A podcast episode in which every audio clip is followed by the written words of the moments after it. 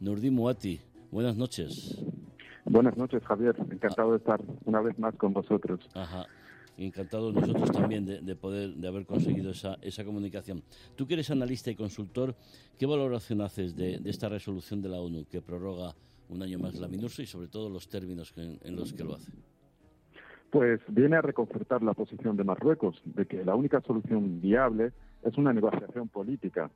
Eh, y este término de negociación política, pues eh, a los argelinos, que son los verdaderos actores de este conflicto ficticio, pues eh, no les gusta. Por eso sus socios, digamos, tradicionales, principalmente Rusia, han votado en contra. Es una resolución que la verdad confirma la continuidad del proceso que ahora se denomina de mesa redonda, que es un proceso político, en sus modalidades y con los cuatro participantes insistiendo sobre que son cuatro partes que están involucradas en este conflicto que dura ya más de 45 años, que son Marruecos, Argelia, Mauritania y el Polisario. Y es el único marco para lograr una solución eh, duradera y realista.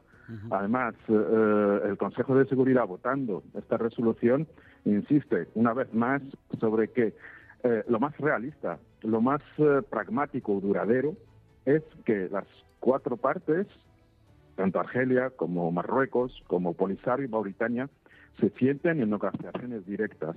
Argelia rechaza este término últimamente porque ya ven que al nivel internacional, si ves un poco Javier, la composición actual del Consejo de, Seguridad, verás que los únicos que han, se ha abstenido Rusia, que lo viene haciendo desde el 2017, pero no se ha abstenido ni China, que es un miembro también permanente, ni otros países no, no miembros permanentes como lo son India, Noruega o México. Es decir, es, digamos, entre comillas, eh, Argelia ha perdido la batalla en cuanto a querer un poco desligarse de un proceso y de un conflicto en el cual pues ellos han tenido una mano directa. Es decir, seamos claros, Argelia lleva más de 45 años pues financiando eh, y armando al Polisario.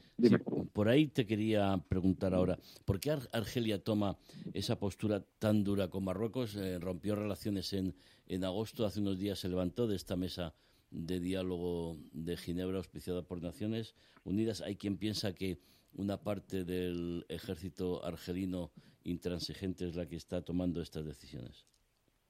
Sí, porque es, así, es decir, la junta militar que gobierna Argelia con una mano de hierro, pues han visto que están perdiendo un poco credibilidad y también eh, perdiendo mucho terreno a nivel internacional referente a este conflicto que generaron ellos.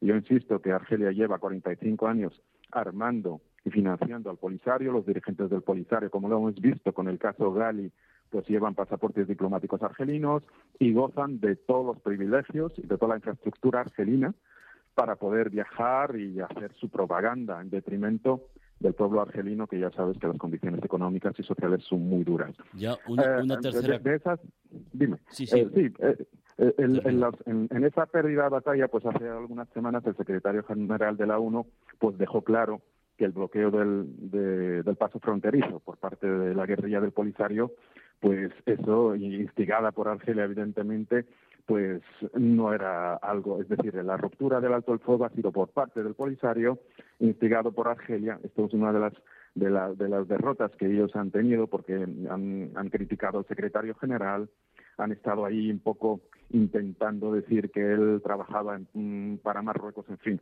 cosas absurdas que demuestran que eh, este conflicto generado al final pues está perdiendo fuelle y es la base de la política exterior argelina desgraciadamente, es decir, mostrar a Marruecos como enemigo e intentar influir sobre Marruecos a través del conflicto del Sahara. Eh, hay que insistir una cosa que es bueno volver a la hemeroteca y es que hay 110 eh, países del mundo, digamos, eh, reconocidos a nivel de, la ONU, incluida la, mayoría de los países del Consejo de Seguridad, que son países permanentes, que nunca han reconocido esta República Saharaui Árabe Democrática ficticia y que en los últimos años 45 países han retirado su reconocimiento de esta República ficticia inventada por, por Argelia, que solo algunas repúblicas bananeras, regímenes autoritarios, o países con intereses con Argelia, por ejemplo Kenia o Sudáfrica, que siguen reconociendo a esta entidad fantasma armada y financiada por Argelia. Argelia está perdiendo, está perdiendo terreno y por ello pues se inquista y quiere seguir generando tensión. De eso se trata. Nurdin Moati, analista, consultor, muchísimas gracias por tus análisis. Buenas noches. A vosotros, a vosotros.